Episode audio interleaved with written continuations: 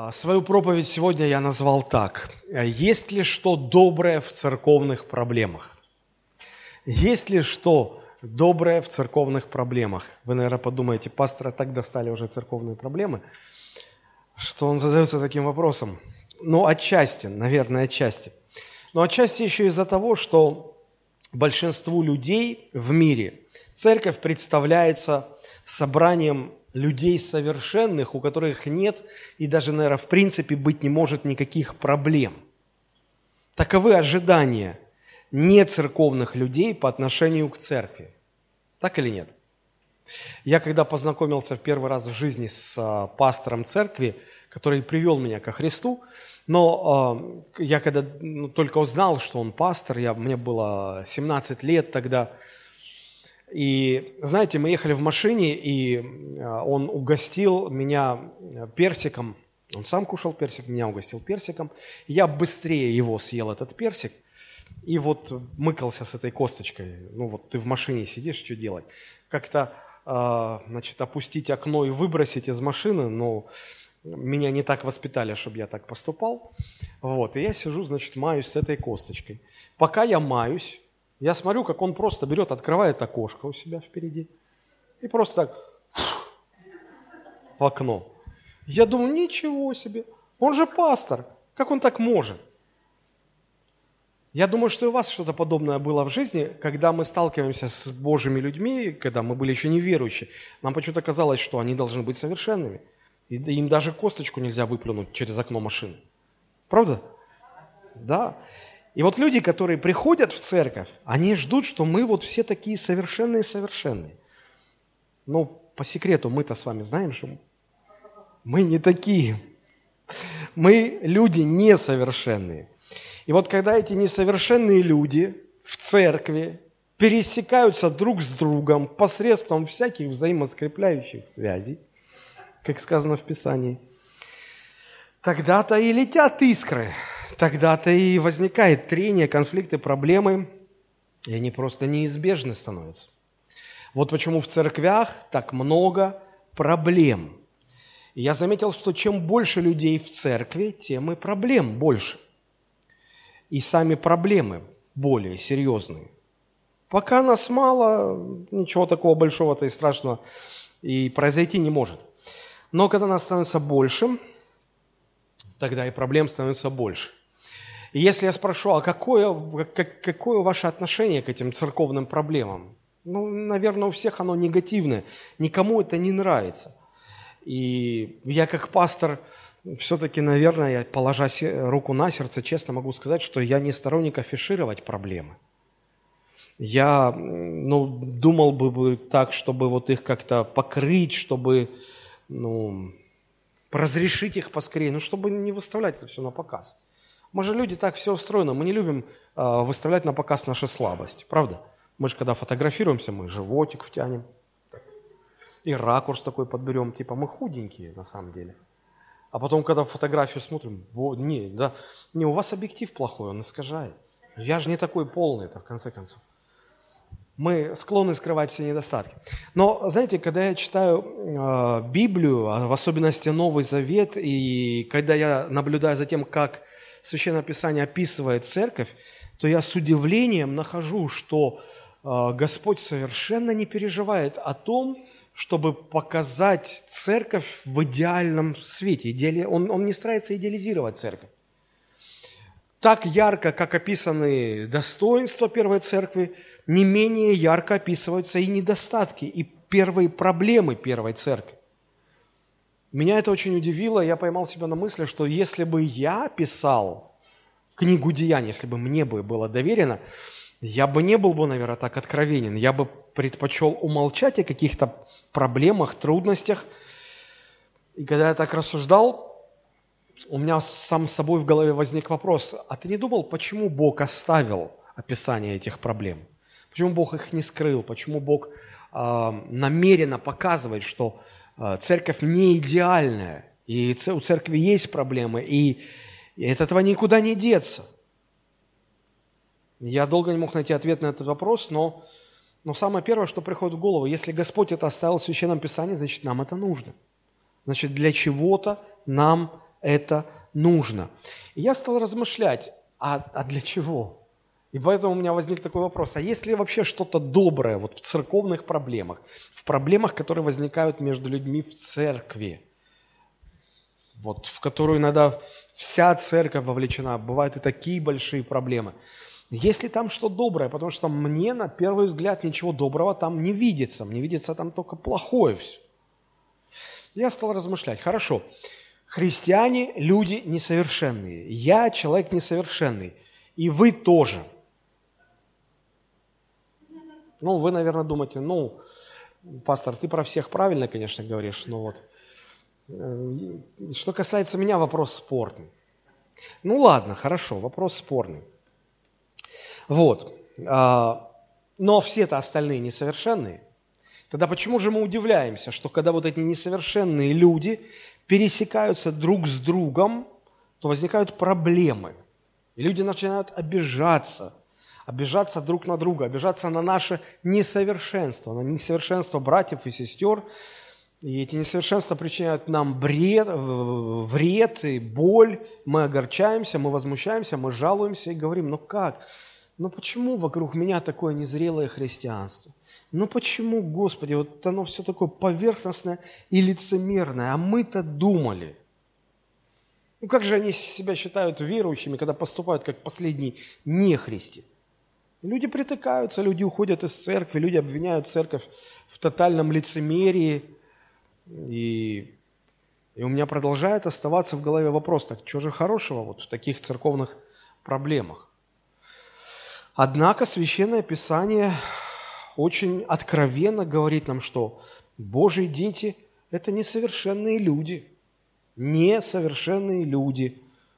Именно поэтому нам и необходим духовный рост. Представьте, если бы мы были совершенными, куда еще расти? А Писание говорит, что вам нужно расти. Про некоторых Писание говорит, судя по времени, вам надлежало бы быть уже учителями, а вас самих все еще нужно учить, и причем начаткам, основам учения Христова нужен, необходим духовный рост. Почему? Ну, по причине нашего несовершенства.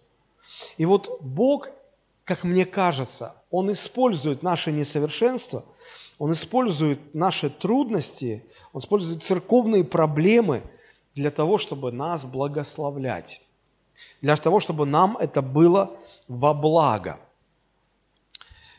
А, ответ на этот вопрос, есть ли что доброе в церковных проблемах, он утвердительный, есть. Потому что Бог использует эти проблемы для того, чтобы нас в конечном итоге благословить. И только поймите, пожалуйста, правильно. Вам совершенно не обязательно вляпываться в какую-то проблему, чтобы потом Бог вас через это благословил. Это, это ну, вообще благословение является следствием нашего послушания Богу. Вот, то есть, как кто-то сказал, что не ковчег спас Ноя от потопа, а послушание Богу спасло. А, вот, поэтому само хождение ваше в церковь вас не спасает. Вас спасет, если вы, ходя в церковь, все-таки будете послушны Богу. Послушание приносит благословение. Но понимая, что мы люди несовершенные, Бог и речь-то идет о том, что даже наши проблемы Господь способен обернуть наше несовершенство, Бог способен обратить нам во благо. А, вы скажете, а чем чем обосновать-то, чем аргументировать несовершенство верующих? Ну, хотя бы тем, что, обратившись однажды ко Христу, пережив возрождение, мы э, встали на путь изменений. Мы все еще на пути к духовной зрелости. Мы уже вышли из той точки, где мы жили в рабстве греха, но мы еще не дошли до конечного э, пункта нашего назначения. Мы все еще на пути, и каждый в разных точках этого пути, каждый находится на своем определенном отрезке – и вот находясь на пути к зрелости, мы неизбежно сталкиваемся с несовершенствами и с проблемами. И от того-то в церкви и возникает множество проблем. Я хотел бы сегодня рассмотреть вот, а, ответ на этот вопрос, если что доброе в церковных проблемах, на примере истории из шестой главы книги «Деяния апостолов», где рассказывается о фактически, наверное, первой проблеме, с которой крупной такой проблеме, с которой столкнулась церковь. Если проанализировать э, первые главы книги Деяний, то мы увидим, что в первых пяти главах церковь описывается с, исключительно с положительной стороны. Вот там по нарастающей идет. Вот церковь родилась в день Пятидесятницы. Э, мы видим, как она сразу умножилась буквально со ста человек до нескольких тысяч человек. Потом мы видим, как апостолы безбоязненно проповедуют Евангелие во всем Иерусалиме, что приводит к еще большему росту. И церковь э, добавляет еще несколько тысяч человек. И очень-очень быстро ситуация в Иерусалиме достигает своей точки кульминации, так что уже апостолов э, призывают Синедрион, призывают к ответу и говорят, вы буквально, как там сказано, вы, вы буквально наполнили весь Иерусалим своим учением. Это как точка кульминации. Казалось бы, ну все так хорошо, все так здорово. Не идеализируем ли мы церковь? И шестая глава сразу для баланса показывает, да нет, все нормально. Они такие же простые люди, как и мы. И вот первая серьезная проблема, которая там случилась. То есть эта проблема не замалчивается – как ярко описаны все преимущества церкви все ее достоинства, так же ярко описываются ее проблемы. И вот Господь обращает эту проблему во благо при условии правильного нашего отношения к этой проблеме. И вот как это все а, понять, как это все происходит, мы можем увидеть, изучив эту историю. Давайте мы ее вместе прочитаем. Деяние 6 глава, первые семь стихов. Первые семь стихов. А, в эти дни, когда умножились ученики, произошел у еленистов ропот на евреев за то, что вдовицы их пренебрегаемы были в ежедневном раздавании потребностей. Тогда двенадцать апостолов, созвавшие множество учеников, сказали, «Нехорошо нам, оставивши Слово Божие, заботиться о столах. Итак, братья, выберите из среды себя семь человек изведанных, исполненных Святого Духа и мудрости, их поставим на эту службу, а мы постоянно пребудем в молитве и служении Слова. И угодно было это предложение всему собранию, и избрали Стефана, мужа исполненного веры и Духа Святого, и Филиппа, и Прохора, и Никанора, и Тимона, и Пармена, и Николая Антиохийца, обращенного из язычников. Их поставили пред апостолами, и сии, помолившись, возложили на них руки. И Слово Божие росло, и число учеников весьма умножалось в Иерусалиме, и из священников очень многие покорились вере. Вот в этой истории очевидны следующие две мысли. Во-первых, раз уж в самой первой и, как нам кажется, идеальной христианской церкви были проблемы, им не удалось избежать проблем, то, наверное, и практика это доказывает, проблемы в церкви неизбежны. Они всегда были, есть и всегда будут. Вот это первая мысль.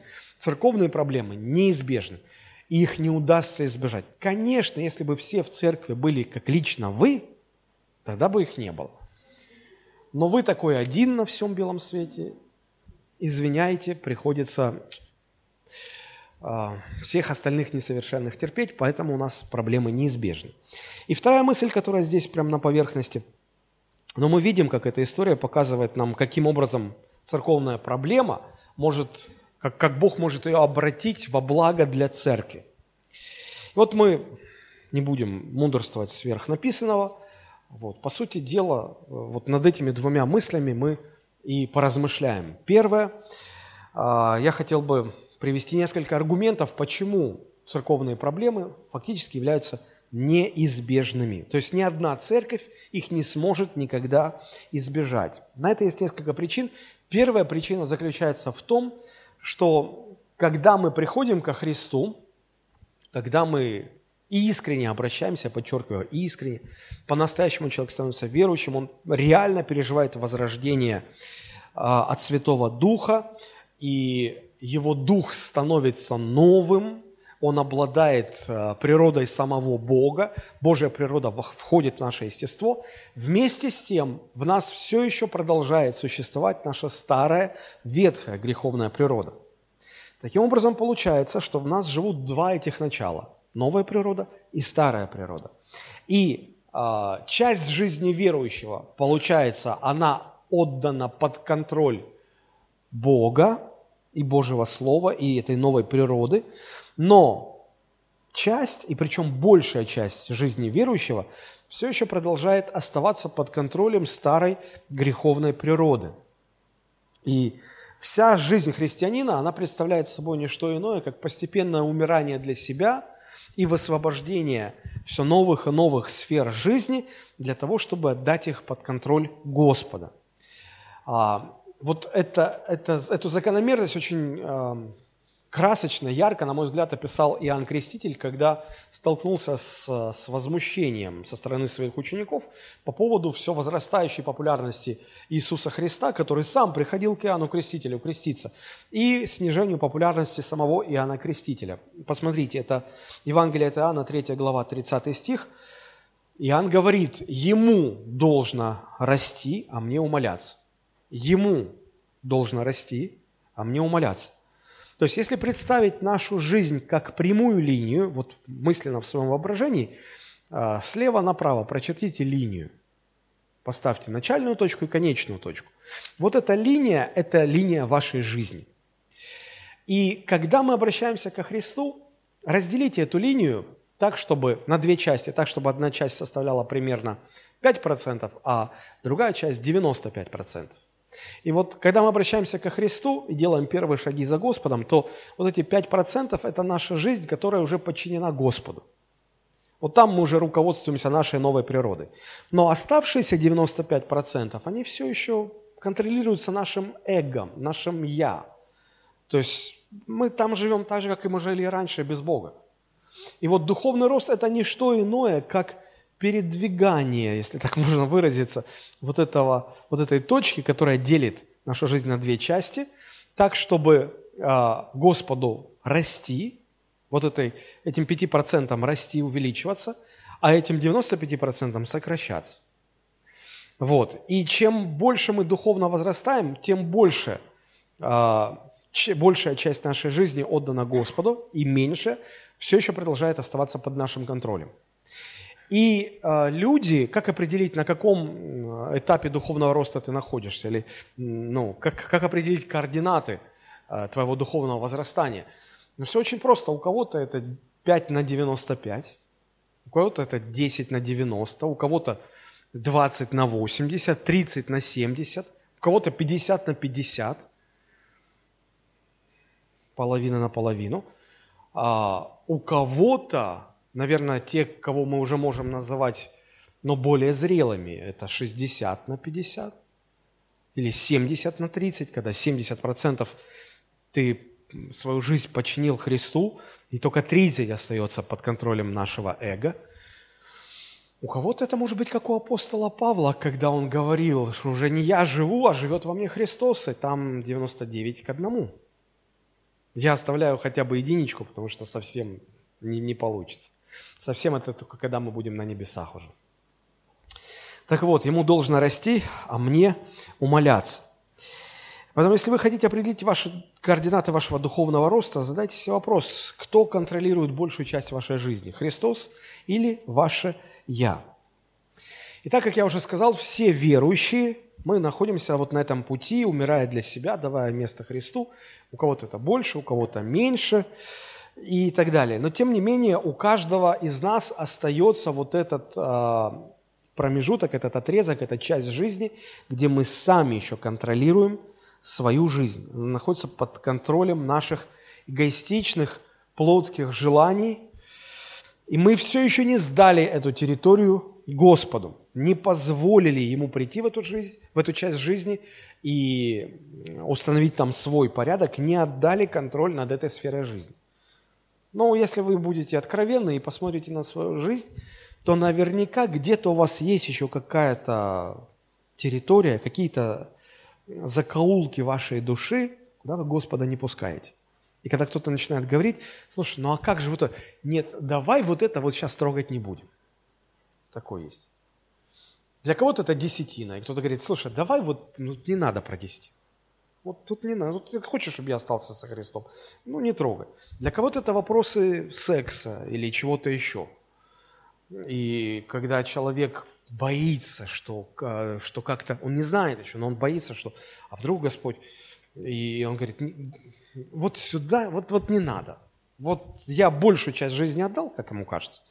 А вот это, То есть каждый где-то старается сберечь что-то для себя. Так вот, к чему я веду? Когда верующие в церкви, пересекаясь друг с другом, соприкасаются вот этими неподчиненными Христу территориями своих жизней, вот именно тогда и там и возникают все церковные проблемы. Понимаете? Все, что производит плоть, это проблемы. Апостол Павел в послании к Галатам говорит, сеющий в плоть пожнет от плоти тление. Поэтому проблема или конфликт в церкви – это всегда пересечение двух жизней или большего количества жизней. Ну, как минимум двух жизней. Если обе жизни пересеклись вот этими непокоренными Христу сферами, то проблема неизбежна. Она обязательно возникнет, и она, скорее всего, быстро не решится. Теоретически может быть ситуация, когда два человека пересеклись теми участками своей жизни. У одного это непокоренная Христу сфера, а у другого это покоренная Христу сфера. Вот в таком случае проблема может даже и не возникнуть из-за того человека, которого подчинено Господу все. Вот. Или же, если она возникнет, то она достаточно быстро разрешается. Но это происходит гораздо реже, чем ситуация, которую я описал выше, когда в точке пересечения находятся те сферы наших жизней, которые мы Господу еще не доверили. А поскольку практически у каждого христианина в церкви есть неподчиненные Господу сферы жизни, то вот вам и получается, что церковные проблемы практически неизбежны. То есть невозможно, чтобы не было таких пересечений. Вот почему я говорю, что невозможно избежать церковных проблем. И вот когда мы смотрим на первую церковь, давайте мы поближе подойдем к пониманию той проблемы, которая у, них возникла. Мы видим у них э, в их проблеме уникальную комбинацию сочетания э, двух, двух составляющих этой проблемы. Во-первых, это была проблема, связанная с материальными ценностями или даже с деньгами. И во-вторых, там были еще замешаны национальные интересы. По крайней мере, вот в шестой главе Деяний мы видим именно такую гремучую смесь. Собственно говоря, и сегодня мало что поменялось. Наибольшее количество проблем в церкви возникает по поводу каких-то материальных вопросов. Плюс какие-то национальные терки, как мы говорим. Вот почему я всегда прошу, говорю и умоляю – людей, которые пришли в церковь. Прошу, говорю, хотя бы первые несколько лет вашего пребывания в церкви не вступайте друг с другом в имущественно-финансовые отношения. Не вступайте. Не надо. Обязательно будут проблемы. Кто-то кому-то занял деньги. Тот подумал, что он отдаст тогда-то, а этот подумал, что мне вообще отдавать не надо. Вот. И потом возникает проблема – как так? А я вообще ждал, что с процентами, а я вообще так понял, что не то, что проценты, вообще долг отдавать не надо. Христос же сказал, просящему у тебя дай. И все эти проблемы так или иначе стекаются ко мне. Пастор, а, посмотри, какое беззаконие творится в твоей церкви. Вот а, давай рассуди. Я поначалу по неопытности своей рвался в бой, рассудить, и знаете, чем часто заканчивалось? Заканчивалось тем, что они между собой помирились, а я уже теперь в глазах обоих виноват. Я говорю, Господи, за что мне? Я же хотел как лучше. Потом читаю в притчах, Соломон пишет, кто влезает в чужую ссору, это все равно, что человек, который пытается ухватить пса за уши. Вы когда-нибудь пробовали пса за уши брать? Он вас укусит. Вот. И поэтому Христос, когда к нему обратились два брата и говорят, Господи, учителя, а, ну, разреши между нами спор, потому что мы никак не можем договориться насчет наследства. И Христос говорит, а я не буду этим заниматься. Кто меня поставил а, судить ваше наследство? Я подумал, ну если Господь за это не брался, что ж ты-то лезешь? Я уже не лезу в эти проблемы. Но проблемы все равно возникают. Или кто-то кому-то решил помочь с ремонтом сразу не определили, сколько это будет стоить. Ну, мы же христиане, да договоримся, да Господь все усмотрит. Ага. Вот, сделали, и мастер говорит, это будет стоить столько. Хозяин квартиры, сколько-сколько? А почему так дорого? Мастер говорит, ну ты же сказал, мы договоримся. Не, мы так не договоримся. Я всегда говорю, вы подождите, вы прежде чем начинать ремонтировать, вы смету составьте, расписку, что вот это будет столько-то, я согласен на такую стоимость. Ну кто же это все слушает? И продолжается, и продолжается, и продолжается. Поэтому я прошу, не надо. Если к вам кто-то подходит и говорит, займи деньги. Не, если хотите проблемы и вам нравится, то ради Господа. Но если вам это все не нравится, не лезть, ну, не надо, не надо. Вот. А вы скажете, э, ну что, вот деньги – это такой камень преткновения в церкви? Да нет. Э, если смотреть вглубь, то все корни уходят к тому, что в нашей жизни все еще остаются сферы, которые мы Господу не то, что не, не посвящаем, мы его даже не пускаем туда. Мы просто не пускаем его даже на ту территорию. А потом этими территориями пересекаемся. Вот смотрите, что было э, в первой церкви.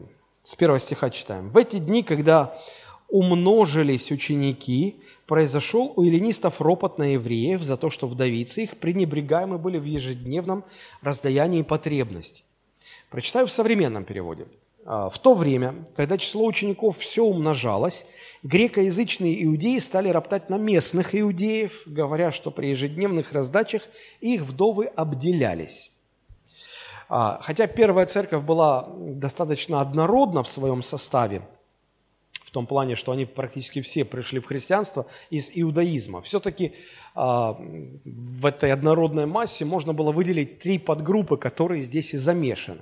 Но самая первая, самая многочисленная группа – это были иудеи, которые по национальности были евреями и жили в Иерусалиме. Ну, я думаю, что вы уже понимаете, что еврей – это национальность, иудей – это вероисповедание – вот. По вероисповеданию они были иудеями, по крови они были евреями. И они были местными, они жили в Иерусалиме.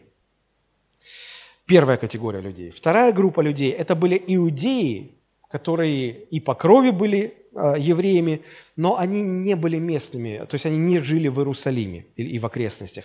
Они жили в других местах, и Помните, как церковь родилась? Это был день Пятидесятницы, когда в Иерусалим стекались из разных, не то что городов, из разных стран иудеи, из разных национальностей на праздник. Вот они там все уверовали, некоторые ушли, вернулись в свои э, родные города. Но некоторые так и остались в Иерусалиме, остались в Иерусалимской церкви.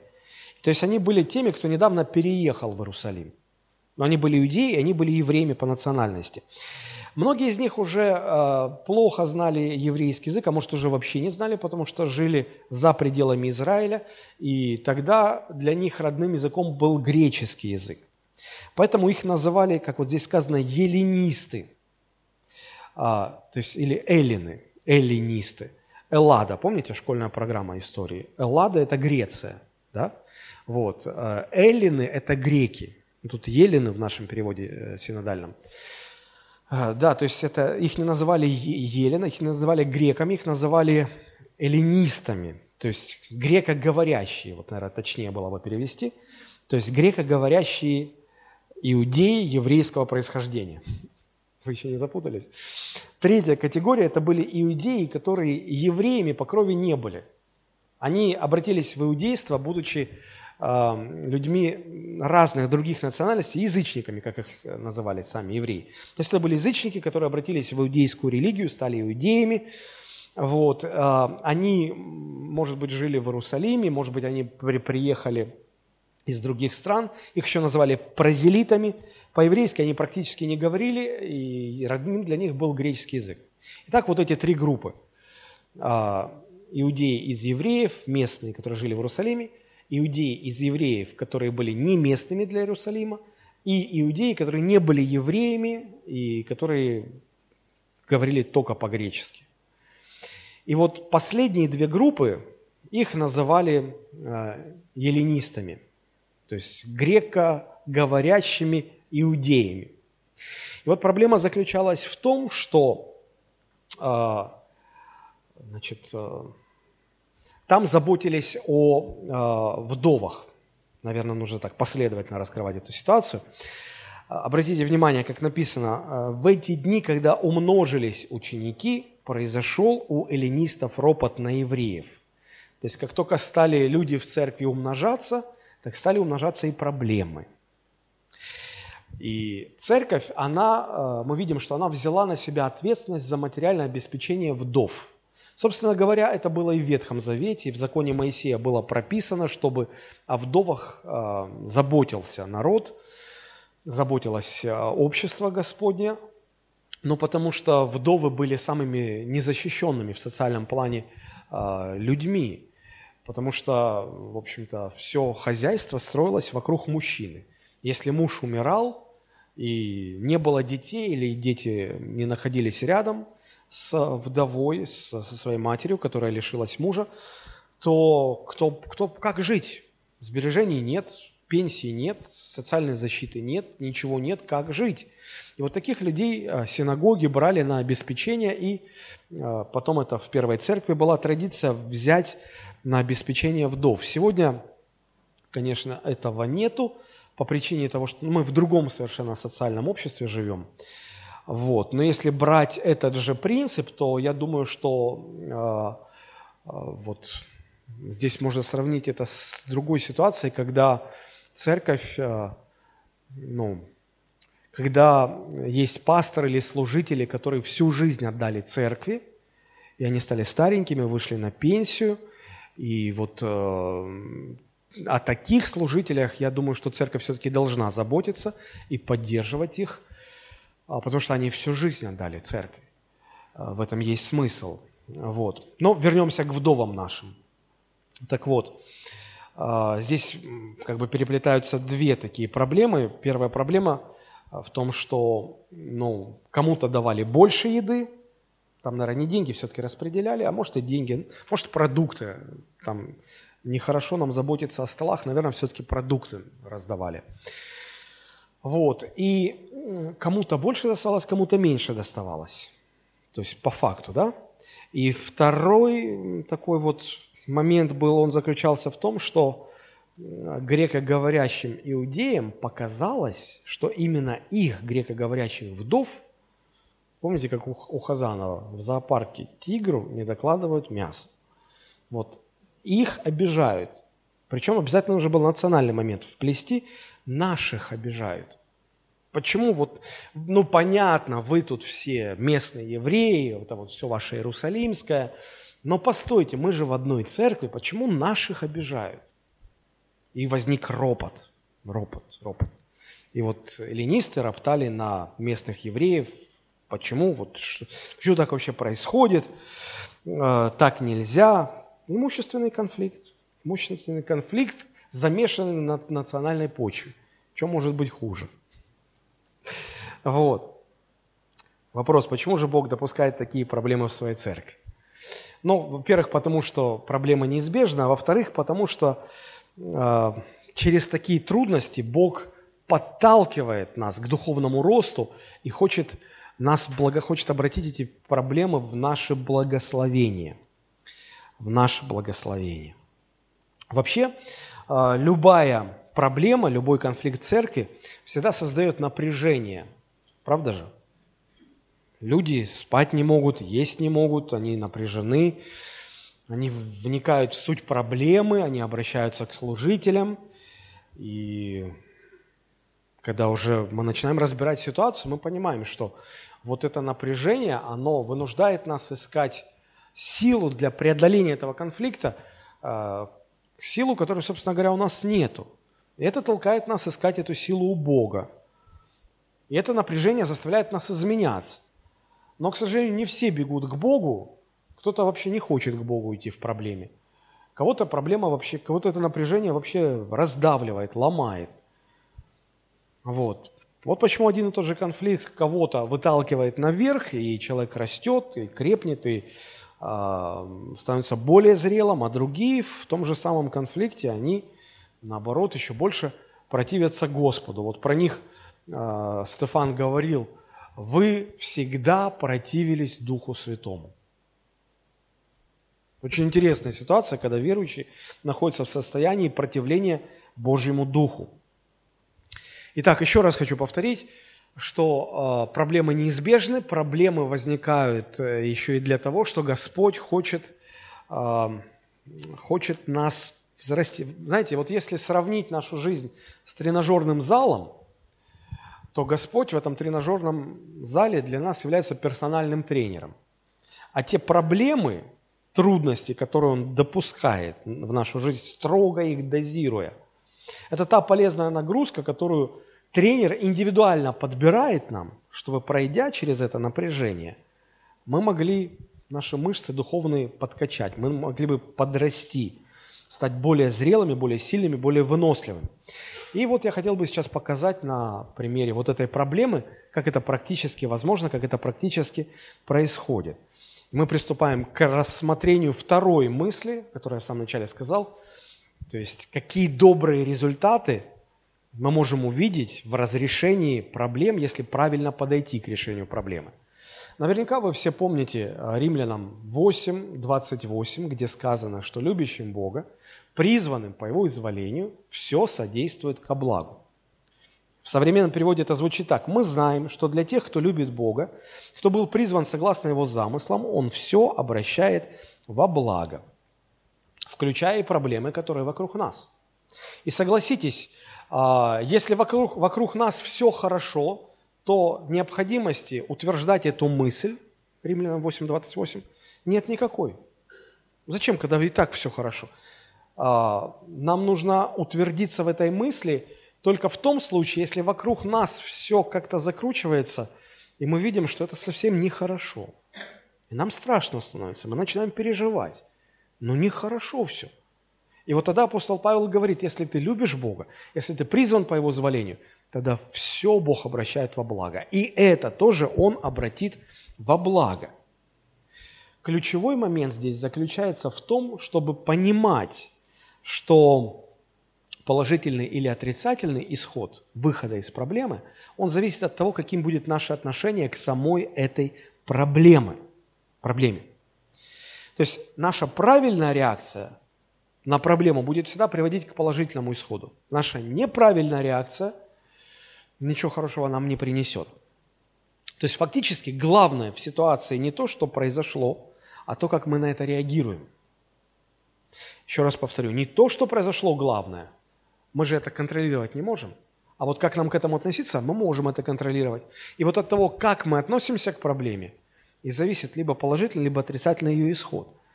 А, кто-то сказал, что, я буквально вам процитирую, что сами наши ошибки не приносят нам столько бед, сколько наша неправильная реакция на эти ошибки. Задумайтесь над этим.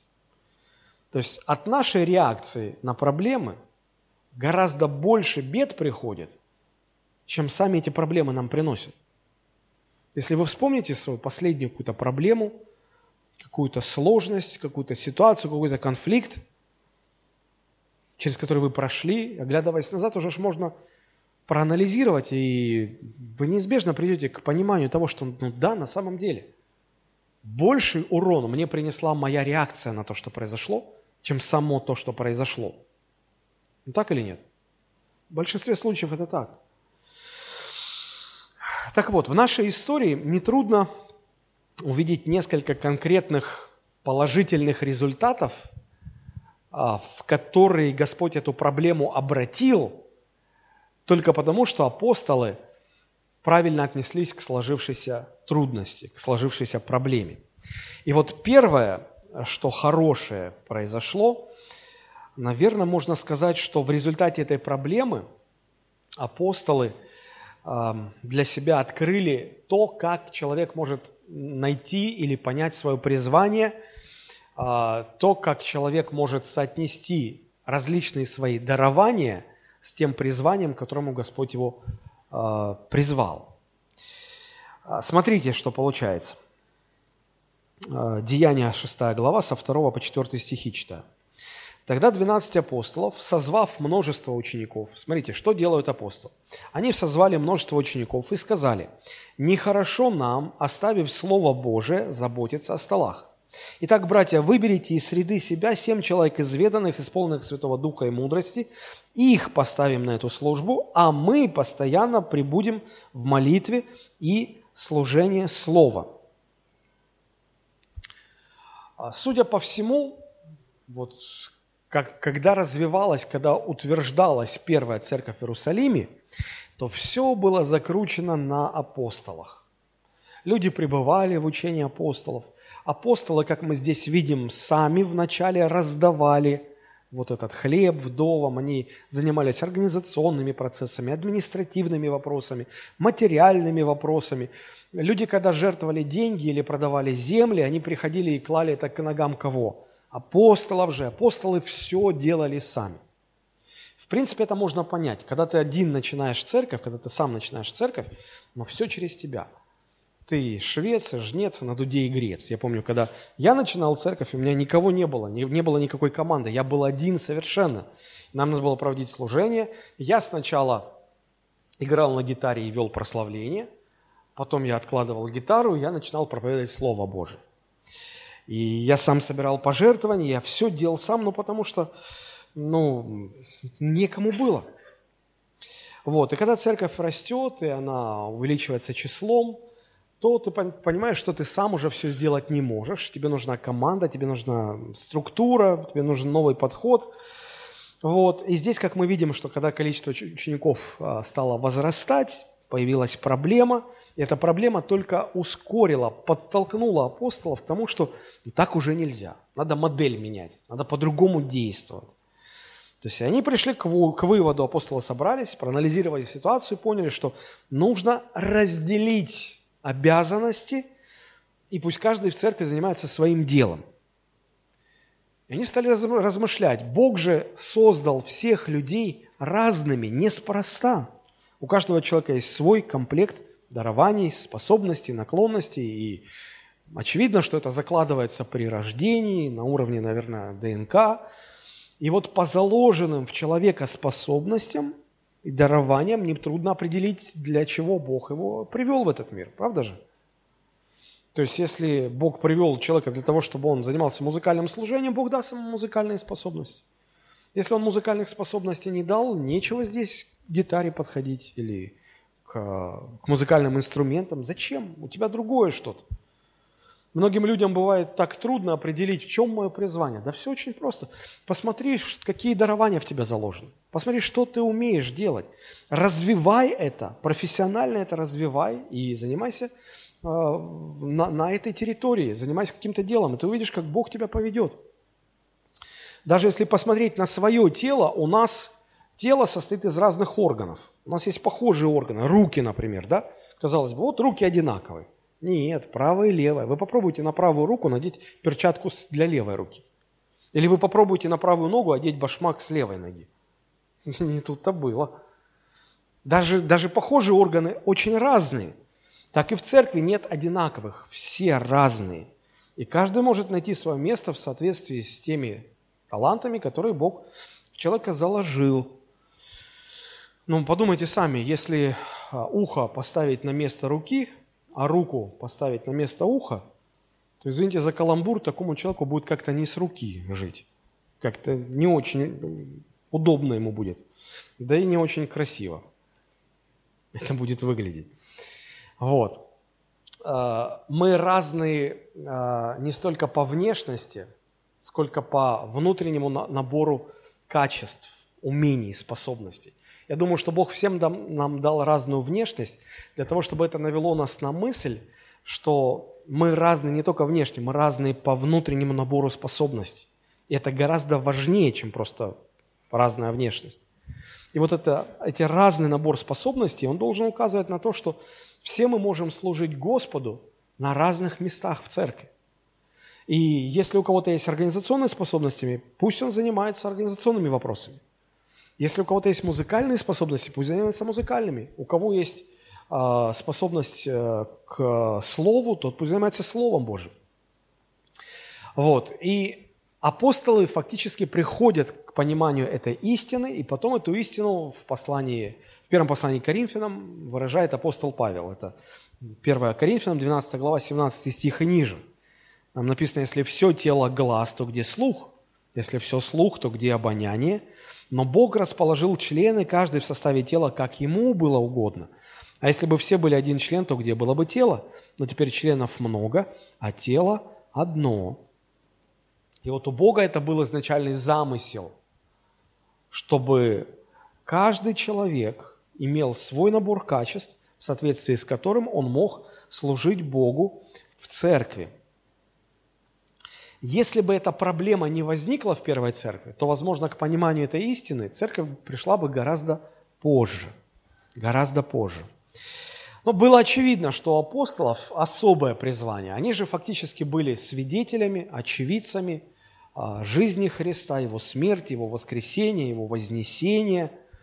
И они стали источником Евангелия. Из этого источника потекло Евангелие.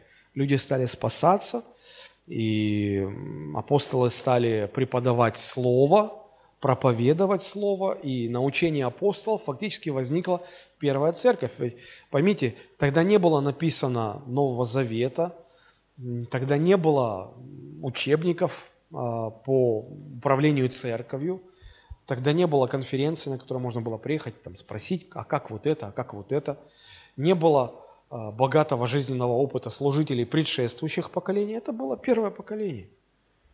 И как как, как в церкви проводить вечерю, как в церкви относиться к вдовам, как в церкви относиться к браку, как в церкви относиться к греху, какой должна быть церковная дисциплина, у кого это все спросить? Это у нас есть Новый Завет, библейская школа, книги, куча книг написано, мнение авторитетных служителей. Тогда этого ничего не было. И апостолы задавались вопросом, и Бог открывал а, относительно вечери. Господь ну, дал конкретное откровение апостола Павлу, и Павел пишет, я от самого Господа принял. Потом и вам это передал, как нужно проводить вечерю в церкви. И апостолы должны были заниматься этим, должны были заниматься словом, молитвой. Они были особыми людьми, и очевидно, что это было их дело. В то же время в церкви было достаточно других много других одаренных людей, которые могли бы заниматься столами, могли бы заниматься другими делами, в том числе и организационными вопросами, распределением значит, там, пайка для вдов, там, я не знаю, как там оно было. Вот. И вот эта проблема подтолкнула к тому, чтобы понять, что мы все разные. И по-разному можем служить своими дарованиями Богу. И как понять, что есть мое дело, а что не мое дело? Посмотрите на ваши дарование. Вот. Собственно говоря, так было и в нашей церкви. Проблема подтолкнула к благословению. Я немножечко расскажу. А, первые годы, как я уже сказал, когда я практически всем занимался, одним я заниматься не мог. Вот никак не мог. Ну, потому что мне надо было бы раздвоиться. А, тут-то я попел, потом проповедовал, потому что это последовательно шло одно за другим. Но э, в церковь приходили новые люди, их становилось больше, люди приходили со своими маленькими детьми, и вот детей надо было куда-то девать. Потому что когда они оставались в зале, они начинали... Ну, дети не могут усидеть, они начали плакать, кричать, бегать. Это сбивало, в общем-то, весь ход служения. И вот такой беспорядок у нас был первое время. И я помню, после одной проповеди ко мне подходит молодая, красивая мама.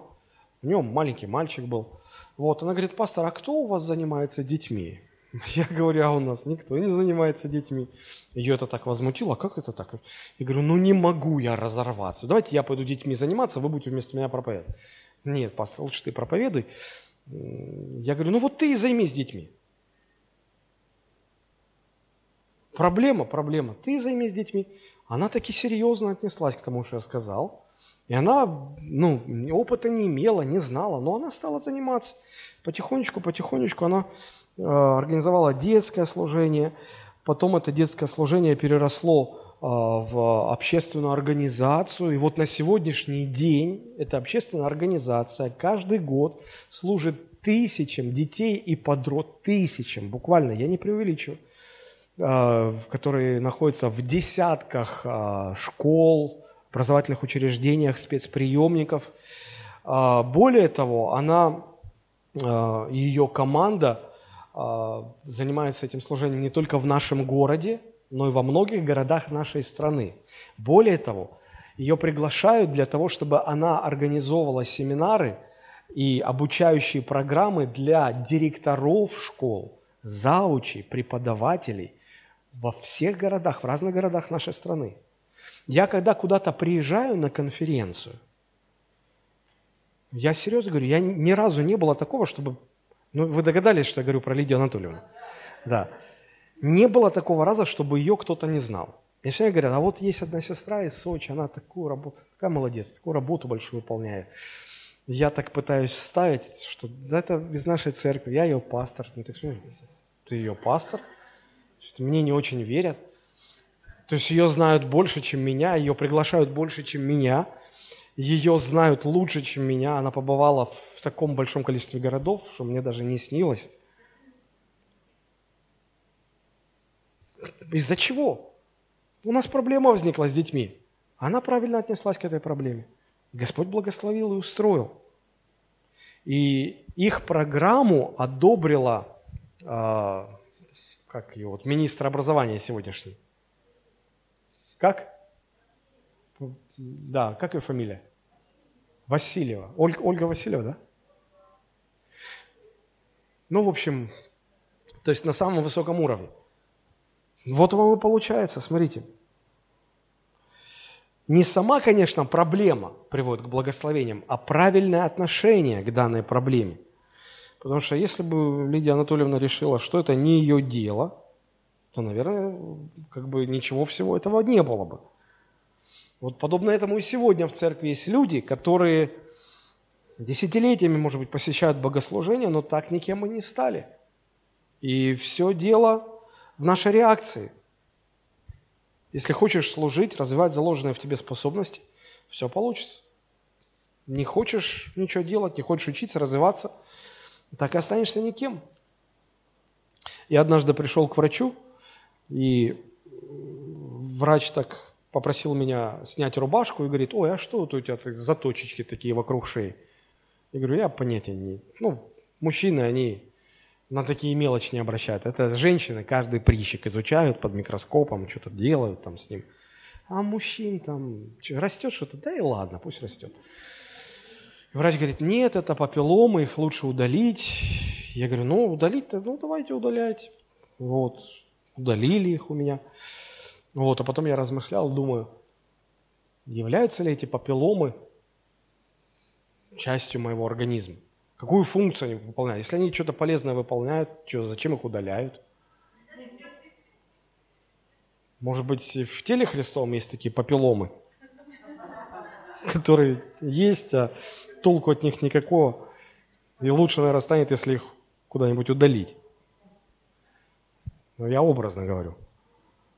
Вот. Я смотрю на своих детей, я молюсь, мы молимся с женой за наших детей. Я очень благодарен Богу, что э, и обе наши дочери, они уже как-то ну, поняли этот принцип, и вот одна э, определила для себя две сферы, в которых Господь ее одарил, и она серьезно намерена получить образование а, в этой сфере, заниматься этим профессионально и служить Богу в этой сфере. Вторая хочет быть юристом в церкви, поступает в юридический колледж и хочет вот в этом направлении развиваться. Вот. И, а есть такие люди, которые, с которыми мне приходится иметь дело, они говорят, пастор, а чем я могу послужить Богу? Я спрашиваю, а что ты умеешь? Да ничего так не умею. Я говорю, ну а что я тебе могу сказать? Петь можешь? Петь не могу. В звуке разбираешься?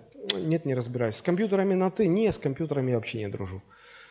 А, организационные какие-то вопросы можешь? Нет, не могу. Проповедовать можешь? Нет, не могу. Может, стоит чему, чему-нибудь научиться? Может, стоит чего-нибудь попытаться развить в себе? А иначе как я могу помочь тебе? В этом большая проблема. Хорошо, второй положительный результат э, в этом вопросе, в этой проблеме я вижу в том, что апостолы, даже пытаясь разрешить фактически не духовную, организационную какую-то проблему, они все-таки поняли, что к этому вопросу нужно подходить духовно. Нужен именно духовный подход. Именно духовный подход. Как я уже сказал, а, до возникновения этой проблемы распределением материальных средств занимались сами апостолы непосредственно как духовные люди, и они видели в этом прежде всего не деньги, не материальные средства, а именно возможности а, созидать церковь, устраивать церковь, развивать церковь. И когда апостолы понимают, что нужно кого-то вместо себя поставить, они сознают, что к этому тоже нужно подходить духовно. То есть нельзя просто набрать там каких-то профессиональных бухгалтеров, профессиональных менеджеров, управленцев, и пусть они там раздают хлеб и так далее. Они говорят, что помимо того, что они должны обладать какими-то профессиональными навыками, они прежде всего должны быть духовными людьми. Духовными людьми. Я их очень хорошо понимаю. Потому что мне часто говорят, пастор, да что ты вот паришься? Найми музыкантов, найми хорошего звукооператора, найми бухгалтера, юриста найми хорошего. Все вот проблема. Ну, во-первых, с нашими пожертвованиями, пожертвованиями не сильно разгуляешься в этом найми. Вот. А во-вторых, э, э, вы не представляете, какая это мучиловка, потому что я и такое видел в церкви. Э, люди, вот, музыкальная команда, они призваны поклоняясь сами, вести в поклонение других. А какое поклонение? Они неверующие, они за деньги тут приходят. То есть, что они могут, куда они могут, кого они могут повести. И они вообще не понимают, когда что нужно делать. Они просто не, не чувствуют, не, не, не соображают. Нужны духовные люди, которые занимались бы всеми вопросами. И звукооператор должен быть очень духовным человеком, чтобы знать, когда что включить, когда что выключить, как, что громче, что тише, очень духовным человеком должен быть. Потому что без духовного звукооператора это беда. Не зря же есть такая христианская поговорка, что богослужение могут исправить, испортить двое. Это дьявол и звукооператор. А вот. На самом деле. Потому что ты тут вроде как бы вошел в помазание, тебе хорошо, ты ждешь, ты хочешь развернуться в молитве, а он берет просто так прикрутил звук. Ему показалось, что уже не надо. И, и как ты ему объяснишь это все? И, и другие подобные вопросы. А, поэтому, используя духовный подход, апостолы предъявляют а, определенные требования. Посмотрите, Деяния 6.3, там сказано, «Итак, братья, выберите из среды, из среды себя семь человек». И вот смотрите, они должны быть изведанные, исполненные Святого Духа, исполненные мудрости. И там дальше, когда мы читаем описание э, Стефана, сказано, что он еще был исполнен веры. По сути, вот четыре качества. Что значит исполнены Духа Святого? Это не значит, что они должны говорить на иных языках. Потому что когда человек говорит на иных языках, а при этом его жизнь такая, что там невооруженным взглядом видно, что он Богу не покоряется и покоряться не хочет, то я не верю в такие языки. Вот я не верю в такие языки, не верю в такое крещение Духом Святым, когда Духа Святого там даже близко на нюх нет. Ну, не верю я. Если ты крещен Духом Святым, то, во-первых, это должно проявляться в том, что ты, ты духовный человек, ты покоряешься Христу, ты покоряешься Божьему Духу. Дух Святой ведет тебя. Дух Святой контролирует твои ситуации. Если твоей жизнью управляет твое «я», и при этом ты говоришь на иных языках, ты не то крещение получил. Что-то в этом неправильно. Вот. Поэтому это первая характеристика. И, как я уже сказал, и бухгалтер церкви должен быть духовный, и администратор церкви должен быть духовным, зрелым человеком, водимым Духом Святым и так далее, и так далее, и так далее. Потому что материальная сфера – это одна из тех сфер, где бездуховный подход приведет к таким проблемам, что мама дорогая. Вот почему апостолы настаивают на этом. А, следующее качество, они должны быть исполнены мудрости. Знаете, что такое мудрость? А, я вам так скажу. А, не мудрый специалист рано или поздно разрешит ту проблему, в которую мудрый специалист даже не попадет просто в силу своей мудрости.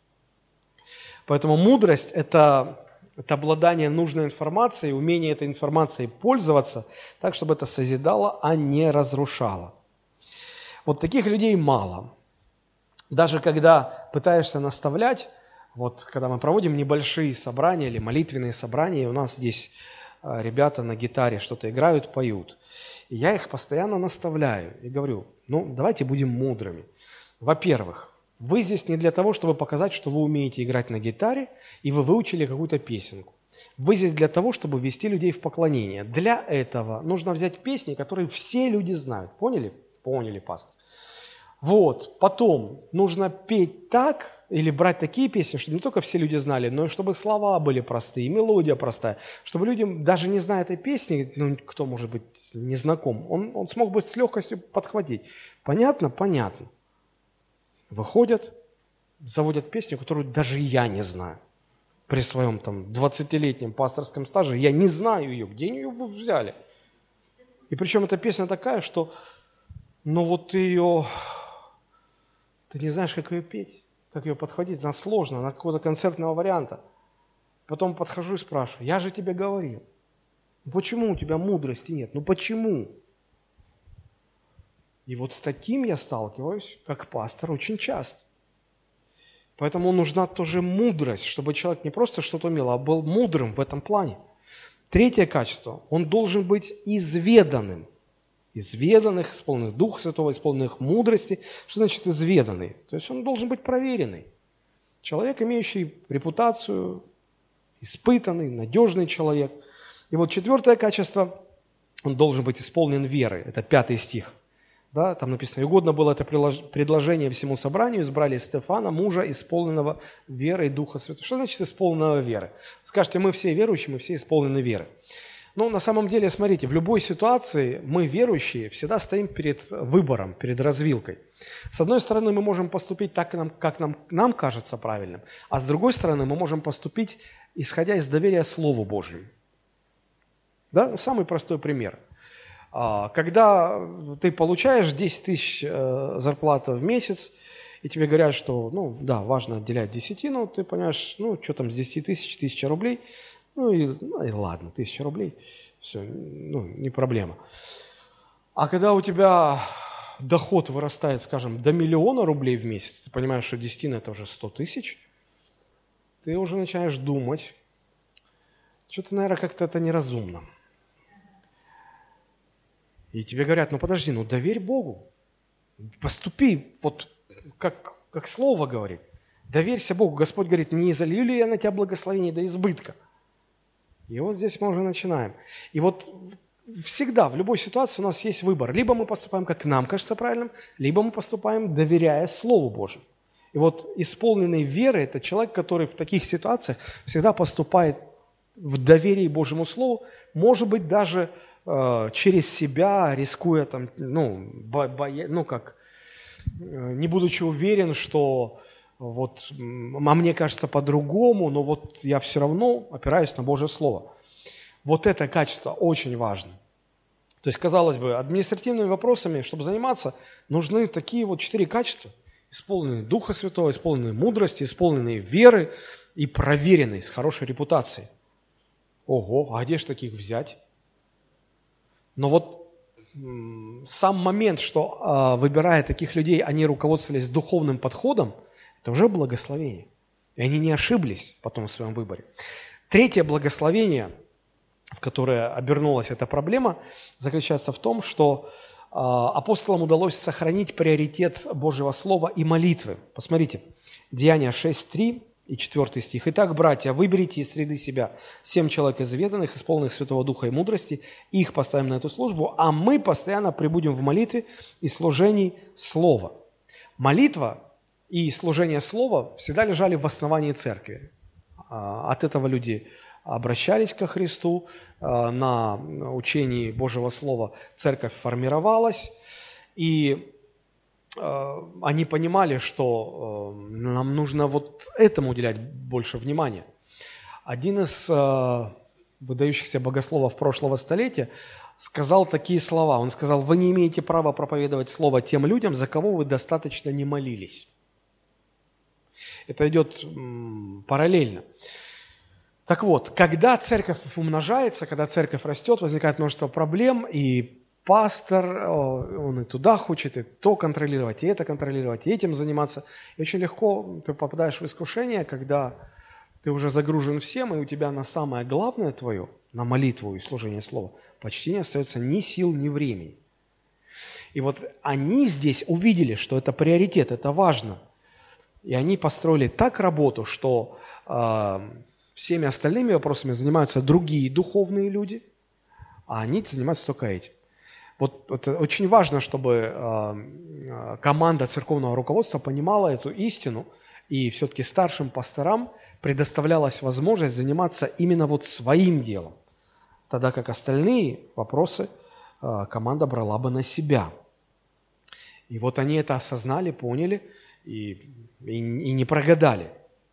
И последнее, что я хочу отметить, в результате этой проблемы церковь стала переживать еще больший рост, еще большую эффективность проповеди Евангелия. Посмотрите, а, седьмой стих. «И Слово Божие росло, то есть оно еще больше стало расти, и число учеников весьма умножалось в Иерусалиме, и даже из священников очень многие покорились вере». А теперь посмотрите, если мы сравним первый стих и пятый стихи, мы прочитаем вместе. Посмотрите на контрасте – Первый стих. «В эти дни, когда умножились ученики, произошел у эллинистов ропот на евреев». Пятый стих. «И угодно было это предложение всему собранию». То есть, смотрите, возникла проблема, эта проблема привела к напряжению, все роптали там друг на друга. А, апостолы осознали проблему, проанализировали, стали ее решать, предложили решение, и в результате этого решения, посмотрите, как меняется атмосфера – и угодно было это предложение всему собранию. То все собрание возмущалось и было недовольным, а теперь все собрание успокоилось. При правильном подходе к решению проблем приходит вот эта гармония, когда все, все устраивается, все разрешается. Хочу подчеркнуть, что правильная реакция на проблему, нахождение правильного решения всегда приводит к гармонии, к устройству и высвобождает целый ряд благословений. К сожалению, далеко не все и не всегда это понимают. Большинство людей, оказавшись в проблемах, внутри церковной проблемы, они пытаются искать справедливость или отстаивать свою правду. И даже говорят, пастор, пожалуйста, разберитесь с этими людьми, накажите этих людей. Типа ты такой белый и пушистый, а вот другие все плохие. Вот, поэтому нужно искать э, правильное решение и иметь правильную реакцию. И я обратил внимание вот еще на что. Фактически решали же не саму проблему. Одним меньше клали, другим больше клали. Потому что проблема-то решалась как? Ну, доложите тем, кому меньше кладут, и все. Нет, они подошли системно. Они не стали решать э, ну, область следствия, они обратились к области причин. Они увидели, что причина вот в чем – нам нужно разделить обязанности, нам нужно правильно подойти к устройству церкви, нам нужна другая совершенно структура, другой порядок. Они сделали это, и это высвободило множество благословений. Посмотрите, выросло Божье Слово, написано, и Слово Божие росло, седьмой стих. То есть проповедь Божьего Слова вышла на совершенно новый уровень. Эту работу удалось расширить, сделать больше, придать больше масштабы. Дальше написано, число учеников весьма умножилось. То есть церковь стала переживать значительно больший рост. Я всегда говорю, что рост церкви – это всегда следствие правильного решения церковных проблем. Если церковь не растет, значит какие-то церковные проблемы, как камни, не дают двигаться. Если правильно решить проблемы, рост пойдет. Не решаешь проблемы, роста не будет. И еще одно а, смотрите, из священников очень многие покорились вере. Вот священники это были как раз, была как раз та категория людей, которую сложнее всего было обратить. Есть всегда такие, такая категория людей в обществе, которая вообще не поддается Евангелию. А и вот здесь это как раз э, категория священников. И написано, что даже они стали обращаться. Причем не просто, смотрите, как написано – и священников очень многие, очень многие, это не единичные были случаи, очень многие, именно написано, покорились вере. То есть им выхода не оставалось. Им некуда было деваться. Не то, что до них дошло, они осознали, они все прекрасно и раньше осознавали. А тут вот Слово Божие их просто покорило. И это удивительно, конечно. А, подходя к концу, я хочу еще раз напомнить, что верующие в этой первой церкви, они не были, совсем не были супердуховными людьми. Они были самыми обычными. Может, еще даже хуже, чем мы. Но правильная реакция на проблемы и правильное решение проблем превращало эти проблемы в настоящее благословение. Я хочу, чтобы в нашей церкви то же самое было. Я очень хочу, чтобы мы научились так относиться к нашим церковным проблемам и так подходить к их разрешению, чтобы нам тоже переживать целый букет благословений. Мы сейчас будем молиться об этом. И когда мы будем молиться, спросите сами себя, как вы реагируете на проблемы, которые возникают в вашей жизни. Важна правильная реакция. Как вы реагируете? Помните, что неправильная реакция принесет больше проблем, чем сами проблемы принесут вам бедствие.